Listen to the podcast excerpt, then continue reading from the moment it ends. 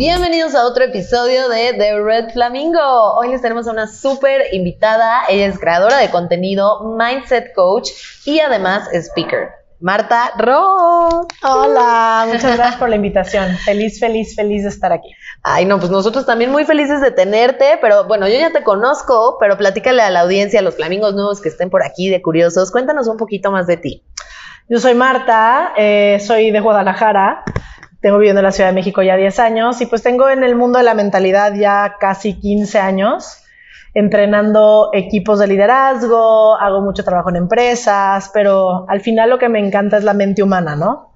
Eh, me vuelve loca, como, como puede ser como tan poderosa para crear, pero también para medio destruirnos si no la trabajamos. Entonces, de acuerdo. No, eh, en el tema de hoy, mucho de lo que yo vengo a aportar, aparte de mi historia personal del tema, es eso. Creo que a veces no dimensionamos lo importante que es nuestra mente para una vida sexual sana. Eh, entonces, no sé, si, si la mente se mete y y deshace también. De acuerdo, de acuerdo, totalmente. Y, y, tú justo tienes, de hecho, un podcast que también habla de estas cosas de, del mindset y como de superación personal, ¿no? ¿Cómo se llama? Sí, eh, mi podcast es El Poder de lo Incómodo. Eh, y sí, justo es como un podcast que pretende abrir distintas partes de mi vida. Quería no ser tanto la coach y más yo. Okay. Eh, y que la gente viera esta parte de, de, si bien tengo el expertise, también yo he atravesado muchos temas muy, muy importantes y creo que a veces le tenemos miedo a la incomodidad, ¿no? Le tenemos miedo a atravesarla o el juicio de la incomodidad hace que no nos movamos. Y pues insisto, digo, yo soy muy para mantener el tema, ¿no? En el podcast en el que estoy, cuántas veces la incomodidad también de los temas de sexualidad es lo que nos limita a vivir una sexualidad libre y plena. Muchísimas veces, este, justamente quería platicar contigo de este tema, precisamente porque te, tienes este podcast del poder de lo incómodo, ¿no? Uh -huh. Y cuántas veces no nos hemos sentido usados en el sexo, ¿no? Realmente cuántas veces no nos hemos sentido incómodos cuando estamos saliendo con alguien y no sabemos cuándo es el mejor momento para tener sexo con esa persona, no sabemos cómo decirlo, cómo pedirlo, cómo pararlo, ¿no? No sé, ¿tú qué opinas? ¿Crees que esto es un problema real o...? No, a ver, es un problema real, pero creo que lo padre de estar aquí es como también presentar una idea que puede ser un poquito compleja de recibir, puede ser incómoda de entender, pero mucho, Andy, de lo que yo hago cuando trabajo sobre todo con gente uno a uno o en temas donde dicen, güey, ¿por qué estoy creando esta experiencia de vida? ¿No? Nos ocurre mucho en nuestras relaciones. Y aunque sea incómodo, al final lo que vemos pues viene de nuestro mundo interno, ¿no? Totalmente. Entonces, yo no estoy diciendo que no ocurren abusos, que no hay gente que es ventajosa, que no hay gente que sí va por la vida queriendo lastimar eh, o aprovecharse de alguien más, obvio, pero creo que también nosotros tenemos responsabilidad personal de ver, una, por qué vemos el mundo así, ¿no? ¿Dónde empezó eso para nosotros? Eh, algunos tenemos literal temas de, de, sexualidad desde niños, ¿no? Sí. Y para otros no tiene que ver con la sexualidad, pero sí tiene que ver con los lentes que me pongo desde niño de a lo mejor sentirme menos. Entonces, si yo me siento menos en el mundo, muy probablemente me voy a sentir menos en el sexo, porque son los lentes con los que veo todo. Entonces, hay veces, de verdad, sin afán de excusar a nadie, que a lo mejor ni siquiera está ocurriendo lo que crees que está ocurriendo. O sea, esa persona no está tratando de hacerte algo, ¿Sí? pero como tus lentes son esos, quizás tú estás viendo la situación así, ¿no? Entonces, eso primero que nada. Pero no, no creo que es no creo que es algo que no ocurra. O sea, sí, sí, de, definitivamente, también en el mundo en el que vivimos ahorita, que es tan de placer rápido y de. Ya no tenemos tampoco la paciencia, a lo mejor, de la construcción de una relación para llegar a eso que queremos, ¿no? Que es una relación mucho más íntima en todos los sentidos. De acuerdo, totalmente. Yo, justo como dices, esta, de que la gente no siempre hace las cosas pensando en ti, ¿no? En pensando en lastimarte. Yo, cuando era más eh, chiquita, cuando era una adolescente y estaba explorando mi vida sexual y no tenía idea de cómo funcionaba, porque mm. nadie te lo explica. Em, bueno, aunque tus papás hagan un esfuerzo, realmente creo que la sexualidad es una vivencia súper personal que... Súper personal. O sea, nadie te, puede explicar, ni el Red Flamingo te puede decir todos los detalles, ¿no? Entonces, pero bueno, tratamos.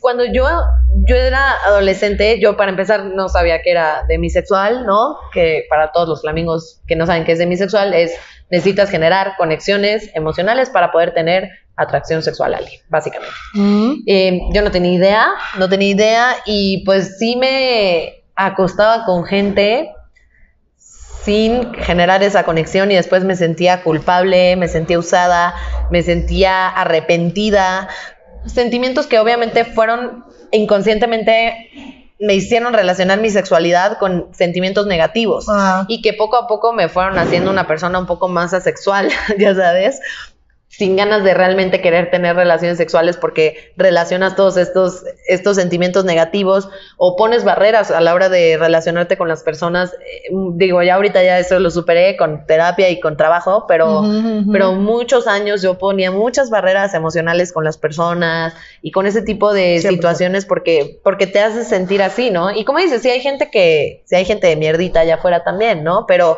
sí creo que mucho tiene que ver en cómo te lo tomas y cómo permites que te afecte, ¿no? Porque mm, no sé tú qué opinas de esto que te voy a decir, pero yo siempre he creído, y lo he dicho en varios episodios y lo voy a volver a decir, que todo depende de cómo valores tú las cosas, en dónde le pongas tú el valor a las cosas. Si tú le pones un peso muy grande a tu sexualidad, obviamente vas a sentir que la gente se lleva una parte de ti cuando cogieron contigo, ya sabes.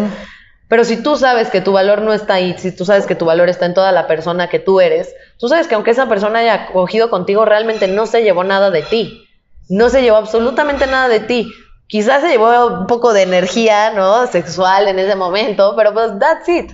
Realmente si una persona te usa para tener sexo y después te deja, y, o te hace creer que iba a estar ahí para otras intenciones y realmente te deja, pues realmente tú sabes que esa persona se lo pierde, ¿no? ¿Tú qué opinas? Sí, y, a ver, regresamos al punto de todo es una interpretación, ¿no? Todos tenemos el poder de interpretar lo que queramos interpretar, ese es el poder de la mente. Y creo que ahorita lo, lo expresas como dónde pones el valor, pero inclusive podríamos retar la palabra valores ¿Dónde pones el disfrute? ¿Dónde pones, podrías cambiar la palabra por lo que sea y cambia la energía y la interpretación de lo que significa sexualidad e inclusive intimidad? Yo les puedo decir que para mí personalmente, esto independientemente de ser coach, mucho de mi trabajo en relación a una relación tiene que ver con la intimidad mental previa a yo poderme conectar sexualmente, porque algo que a mí me ha costado mucho trabajo por creencias personales y vivencias personales de mi casa, que mucho tiene que ver con mi mamá, y mi mamá ya, mi mamá ya se deja, mi mamá ya se deja, ya hablo de ella tanto, porque sí, se me hace, en el poder del incómodo ha sido mucho lo que hablo, porque creo que a veces no dimensionamos cómo mamá o papá o, o estas experiencias que vimos de niños están creando nuestro mundo en, en relación, ¿no? Entonces, para mí, tuve una bella mamá que ha trabajado mucho en ella, eh, y se lo agradezco, pero creciendo con mi mamá, mi mamá es muy de deber ser, es muy de imagen, como que ella creció también no cuestionando absolutamente nada, entonces yo, que para ella me salí del guacal desde que nací. La oveja negra. Ah, sí, como, ¿qué está pasando? Siempre el mensaje fue como, está mal ser tú, ¿no? Y eso se metió en mi intimidad como yo sentía que mi información era peligrosa, como que si yo te daba información de mí podías hacerme algo. Entonces me vuelvo como muy alejada de la gente en información y eso se vuelve también alejada de la gente físicamente, ¿no? De acuerdo. Entonces, hasta que no chambeo el cómo acercarme mentalmente a la gente, y esto es mío, ¿eh? no estoy diciendo que siempre es el camino, pero yo me di cuenta que cuando empecé a revelar un poco más de mí, cuando empecé a decir temas que me daba miedo soltar, es cuando como naturalmente mi cuerpo se empezó a acercar a otros y empecé a disfrutar más el tacto y bueno, la sexualidad ni se diga, porque aparte digo, qué chistoso, eso también es una super generalización, no estoy diciendo que sea, pero yo soy Leo y soy Leo ascendente Leo. Y la neta es que sí soy súper sexual, como que ya que me lo permití, ya que me acerqué, como que dije, ay, wow, o sea, sí soy oh, súper leona. No, de verdad, ay, sí, de qué. Mi teléfono es. Ajá, exacto. de verdad, marque, mándenme su currículum. Exacto, exacto. No, pero sí está muy cañón cómo la mente se mete. Se mete muy cañón. Entonces, cuando, cuando me preguntas este digo, todo, todo el, el, tema, creo que sí tiene que ver con tu interpretación absolutamente todo. El valor que le das a quien eres no puede estar sostenido solo en un ámbito en tu vida. Totalmente. También podemos decir eso. Totalmente. Hay tantas partes de ti, ¿sabes? Total. Y creo que no dimensionamos lo condicionados que estamos a ciertos temas. El condicionamiento social está cabrón, amigos entró por osmosis en ti, no sé ni de dónde crees tanta pendeja. No pidió ni permiso, güey. No estás ni consciente. Y justamente hablando de condicionamiento y, y, de los papás, que como dices, siempre agradecidos con ellos eternamente, no importa las circunstancias, agradecimiento siempre. Pero justamente estaba leyendo eh, un estudio de psicología, igual se los dejo ahí en la descripción, que decía que, que los papás luego cuando éramos, cuando eras chiquito te condicionan un poquito el amor, ¿no? O sea, como que te dicen, si haces esto, ay, qué lindo, te quiero mucho. Si no, no, pero hasta que hagas esto, te doy tal, ¿no? Entonces, como que siempre un amor como de merecimiento, ¿no? Como de, que tú buscas realmente merecerte el amor de otras personas. Y obviamente eso hace que te sientas mal a la hora de tener sexo y que una persona te deje y no quiere estar contigo o no quiera formalizar una relación o lo que sea. Obviamente no solamente viene de dónde estás poniendo el valor, también viene de que llevamos construidos toda una vida pensando que nos debemos de merecer y cuando una persona y que debe haber evidencia. ajá exacto. Y entonces el rechazo es no hay evidencia. Claro o sea si una persona si una persona te rechaza entonces no estás mereciendo ese amor no y no eres suficiente porque no te lo estás ganando no entonces también toda esta culpa que, que viene después de, de tener relaciones sexuales con alguien y que no se concrete lo que tú hayas querido o que te sientas asustado mucho tiene que ver también con este, esta idea de merecimiento, ¿no? Que tienes malentendida, la verdad, ¿no? y, claro que hay un condicionamiento social en cuanto al sexo durísimo, todo está sexualizado, los anuncios de, de revistas, de la tele, en el cine, todo, todo, lo sabemos.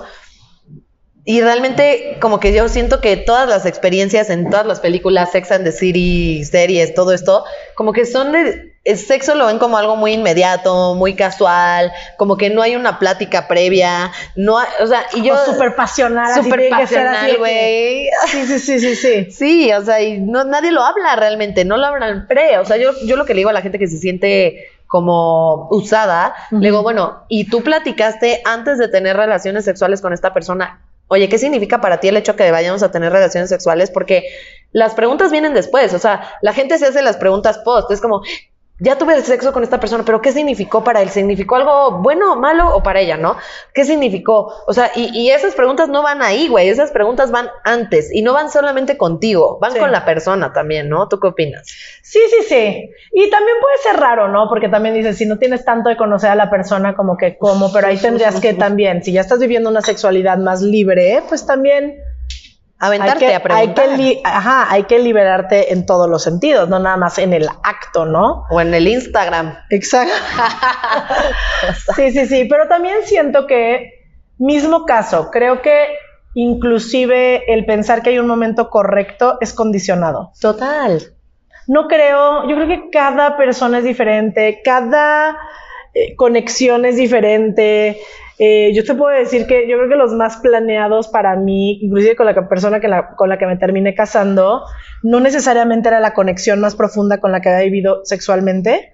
No, no estuvo tampoco terrible, lo, queremos mucho. Por si lo ve aquí. Sí, no, no, no, estuvo bien, pero hoy me doy cuenta que, que, también esa relación le faltó intimidad de, mucho, de muchos sentidos. No intimidad sexual nada más, ¿no? Emocional. O sea, emocional y demás. Y, y como muy interesante para mí, yo creo que la relación más conectada ha sido la que menos título ha tenido.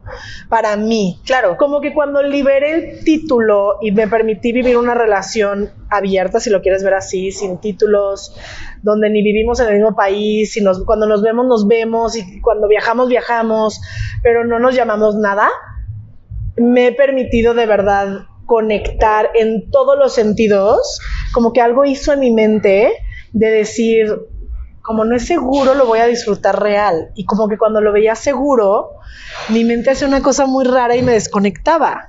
Entonces, por eso también les quiero decir, creo que todos tenemos una complejidad muy única y no, no es bien o mal, no es abusado o no abusado, no es correcto o incorrecto, no es bueno o malo, es empezar a de verdad explorarte en todos los sentidos como qué interesante esta capa de mí. Y nuestra sexualidad es una capa tan interesante porque evoca cosas nuevas con cada persona, nos enseña cosas nuevas.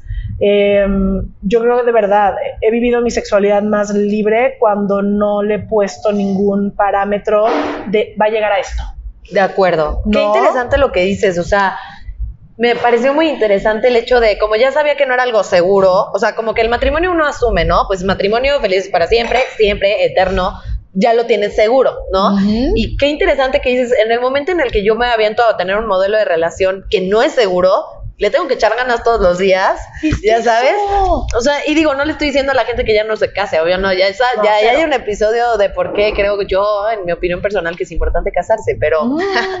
pero, o sea, realmente qué chingón, o sea, realmente yo creo que la gente se puede quedar con esto de, güey, o sea, no te tomes por seguro las cosas, ¿no? O sea, independientemente del modelo de relación que tengas, no te las tomes por seguro y no te sientas utilizado o utilizada, lo que sea utilizada, no te sientas usado al final del día porque nadie te puede usar si tú no te objetivizas. Tú no eres un objeto, tú eres una persona. Y si tú no permites, ¿estás de acuerdo? y sabes que te escucho y cuánta gente adentro de un matrimonio no lo siente también, lo cual se me hace bien interesante, porque, ojo, casarnos también es una idea que tiene muchas, muchas maneras debajo de, ¿no? muchos modelos de matrimonio. Muchos modelos de matrimonio. Entonces, también que dejemos de creer que usado no usado significa algo social, como si estoy casada, entonces ya no me están usando. No sé. De acuerdo, de acuerdo. ¿sabes? O sea, no sé, amigos. No lo sé, Rick. Exacto. Y miren, yo crecí con una. Mi mamá siempre me habló, mi mamá es gringa y siempre me decía, Martita, supply and demand, de que no me acostara con gente antes de casarme, ¿no? Que supply and demand es oferta y demanda, ¿no? Siempre me decía, oferta y demanda, acuérdate, oferta y demanda. Si tú les das todo, ya no te van a comprar.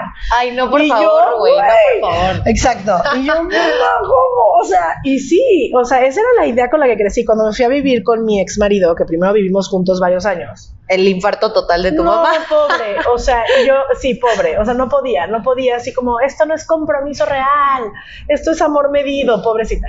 O sea, sí la pasó muy mal. La ha pasado mal conmigo toda la vida, esa es la verdad. ¿No? La verdad. Sabes que le estás haciendo bien cuando haces sufrir a tus papás un poquito. Ay, sí. Bueno, Bert Hellinger, que es alguien que yo admiro mucho, que es el padre de las constelaciones familiares, él siempre ha dicho que sin traición no hay evolución. O sea, él, y, se refiere a la traición de tu linaje, ¿sabes? Ah, claro, ya te entendí, ya te entendí. Sí, sí, sí. O sea, tú traicionar traicionar modelos de donde vienes para evolucionar. De acuerdo, de acuerdo. Tu familia lo va a ver como, ¿qué está pasando? Pero, y en lo sexual Chicos, yo de verdad creo que mucho del mundo que en el que vivimos ahorita también es por lo limitados que estamos sexualmente. O sea, este mundo de poder y de tener y de no, y no de cómo conectar. Yo, siento que el humano solo vino a conectar. Totalmente de acuerdo. Más de acuerdo no podría estar. No, amar y ser amado, como contribuir, colaborar, ¿no? Y, y, y, es parece que no, pero nuestra corporalidad y, y, lo sano de nuestro ser sí tiene mucho que ver con cómo conectamos con otros. Entonces, ¿cuánto de nuestras ideas nos ha separado, por más que sea para lograr cosas? Creo que nos ha separado como humanidad.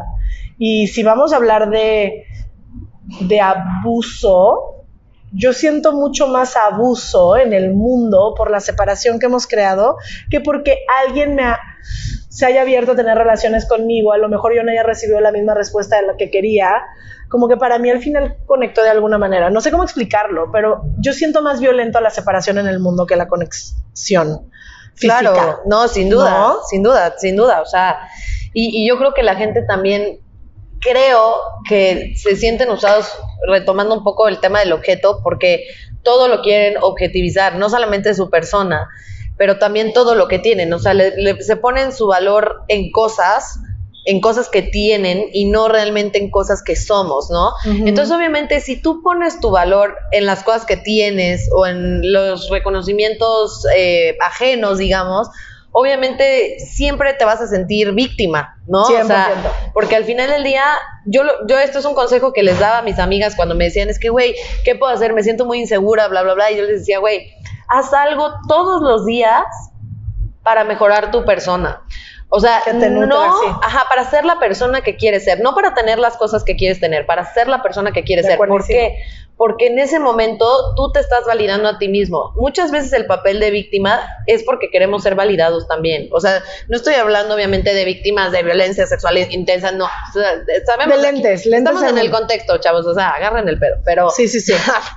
pero, o sea, lo que voy es, neta, muchas personas que son víctimas están buscando validación. Ujú. Entonces, o sea, ¿por qué no mejor buscamos, por qué nos estamos sintiendo víctimas en ese momento? Y realmente, ¿qué es lo que nos está haciendo sentir así? Y, do- o sea, ¿y qué podemos hacer para buscar esa validación más bien en nosotros, ¿no? O sea, hacer cosas, por ejemplo, te voy a decir algo. Si tú traes el mindset de que, ay, es que nada más, este, soy, soy guapa y entonces nada más la gente se quiere acostar conmigo por mi físico. No me valoran por inteligente, no me valoran por... Por bueno. ¿por qué no te pones a hacer cosas que te hagan a ti todos los días reevaluar que sí eres una persona inteligente? ¿Por qué no te metes a un curso de algo que te haga más eh, buena en una cosa? ¿Me entiendes? O sea, hacer cosas que te reafirmen a ti lo que tú quieres que los demás reafirmen en ti, porque digo, no podemos controlar lo que la gente piense de nosotros, pero sí podemos saber que, ay, pobre pendejo, piensa que nada más soy bonita. Ah, pues su pedo, güey. Yo sé que además de bonita hice esto, hice bla, bla, bla. Y lo digo en el ejemplo de físico, pero podemos traspasarlo a cualquier otro ejemplo, ¿no? Cuando dejamos realmente de hacernos las víctimas y queremos realmente ver la fuente de esa victimización, y no, porque de verdad nadie quiere ser víctima. Ser víctima de, algún, de alguna manera, y vuelvo a lo mismo, no víctima de algún delito ni nada, pero eh, psicológicamente, ser víctima es estar del lado perdedor de la historia, chavos. La Sí, sí, neta. sí, sí, y yo no creo que nadie queramos estar ahí, ¿no? Aparte de que ser víctima te roba tu poder, ¿no? O sea, 100%. la responsabilidad Sí. personal te da poder 100%. y la victimización de lo que sea que esté ocurriendo. Es que es más grande el tiempo, el dinero, el que me vean bien, el que me vean feo, el- todo es más grande que yo. Pues ahí no vive tu poder personal. Y creo que algo que, que dices que es súper poderoso es que es quien soy, no lo que tengo y no lo que hago, lo que me hace. Ahora, Exacto. el gran pedo de eso, que mucha gente de verdad está muy desconectada de su ser. Totalmente, güey. No, Hay una crisis de identidad. Muy cabrona. ¿Por qué? Porque vivimos en un mundo que nos dijo, cuando tengas esto, vas a ser alguien. Sí. En vez de quién eres, es lo que Te va a llevar. Lo que, exacto. Entonces, por eso te importa tanto el significado de cuándo acostarte con alguien, si están Exacto. abusando de ti o no, porque estás viendo tu sexualidad como un resultado también, en vez de que parta de ti, ¿sabes? Total, total. 100%. O sea, la sexualidad la vemos como tú dices, como un objetivo, ¿no? De tú vas a ser una mujer chingona el día que te cases con tal, si te acuestas con tal, si no te acuestas con tantos, si no, o sea, Si como te que casaste a esta edad, si tuviste tantos hijos, y de aparte, y aparte ahorita más, así de, y aparte es emprendedora, y aparte se fit, y aparte, co- o sea, Sí. como dude. Está tu podcast, ay, no puedo más, ay, Empezamos a ser mujer en esta Qué época. difícil es ser yo. Ay, Estoy bien víctima, nos estamos queriendo ser Exacto, exacto. No somos las víctimas, no, no. No, pero, sí. ¿cuánto peso? O sea, de verdad el mundo nos enseñó, mientras más medallas te cuelgues, más vas a hacer. Y entonces acabas así, colgada de medallas, con un vacío. Inservibles que no le sirven a tu ser, güey, que no te llenan, porque ahí no está la respuesta. que no van a ser suficientes jamás. O Nunca sea, van a el ser ego es insaciable. Y De si acuerdo. No nutres, como bien dices, tu interior, no hay resultado, no hay chuleada, no hay medalla, no hay título universitario que te vaya a hacer sentir alguien. De acuerdo, ¿no? totalmente. Entonces, tu sexualidad no la veas más como un resultado más, empieza a verla como como parte de ti, o sea, cómo, cómo es un mensaje de ti o te nutre y, y al final afuera como se reciba, tampoco tiene, como dices, no tiene muchas veces que ver contigo. De. El otro lado también está interpretando y hay una Byron Katie, eh, que también es alguien que, que amo, ella tiene unas preguntas muy, muy poderosas que te, una de ellas es, ¿quién serías sin este pensamiento? ¿No? Ujú. Entonces, cuando empiezas a juzgarte a ti de sexualmente o lo que sea, es, ¿quién sería yo sin este pensamiento? Y muchas veces con esa simple pregunta te das cuenta como, güey, sería una mujer libre. Sería una mujer apasionada, sería una mujer poderosa, sin este pensamiento. Muchas veces la mente es lo que está trabándote en tu libertad y posibilidad. Totalmente de acuerdo. Me encanta todo lo que dices. Creo que es muy poderoso, muy cierto y además muy útil, ¿no? O sea, empecemos a repensar nuestra sexualidad, repensar por qué, por qué tenemos sexo. O sea, realmente, güey, háganse esa pregunta, güey, tengan sexo consciente. O sea, realmente, ¿por qué y para qué por qué con esta persona? O sea, háganse esas preguntas y háganselas antes de tener relaciones sexuales, no después. Y hagan esas preguntas con la persona también. Hablen de esas cosas, güey. O sea, de verdad nos valen madres últimamente qué cenaste ayer, o sea, o qué vas a hacer el viernes, ¿no? O sea, estas son el tipo de preguntas que sí tienen que hacer y sí son incómodas. Pero son las preguntas que los van a llevar a estar donde quieren estar. Soltero, una vida feliz soltero, una vida feliz acompañado, una vida feliz acompañado con una familia. O sea, cada quien tiene su modelo, no hay un modelo para todos pero realmente sí se tienen que hacer estas preguntas y sí tenemos que salir de, nuestro papel de víctima. Algo, algo bien importante en, la incomodidad que son estas preguntas y estas conversaciones, ¿no? Em, siempre al principio es más difícil, pero cuando lo empiezas a practicar, como tener esta comunicación se vuelve muy fácil, eh, muy como todo en la vida, ¿no? O sea, atraviesa ese oso inicial. Exacto, es un oso, sí da oso, sí, da, oso. La neta sí da oso, güey, la verdad sí. Sí da oso, atraviesa el oso, luego atraviesa el otra vez y te vas a dar cuenta que en algún momento se va a sentir ligero y muy natural, porque es natural, o sea, ya que también tienes la conversación, dices, ay, tampoco me morí, no se murió nadie. Güey, real, atravesar el oso, o sea, el oso es momentáneo, pero el resultado es más a largo plazo, más chingón, más como rewarding, ya sabes. Y ahora nada más una cosita antes de, cerrar, que quería, que dijiste también muy importante y que nada más quiero como que a la banda sí se le quede eso, es también no creas que la gente está tomando todo el tiempo decisiones con base en ti. O sea, de hecho, la mayoría de las veces la gente que te lastima, de verdad, lo último que estaba haciendo era pensar en ti. Sí está culero, también. Sí. Pero es lo último que piensan. Hay un chingo de... La gente tiene sus propios problemas, sus propios traumas, sus propios líos del día a día, sus propias emociones. O sea, no creas que el mundo gira en torno a ti. You're not that important. Ya sabes, para la gente no eres tan importante. Eres importante para ti y con base en eso es como tienes que empezar a tomar tú tu propia perspectiva. Porque así, eso es lo que hace la gente, güey.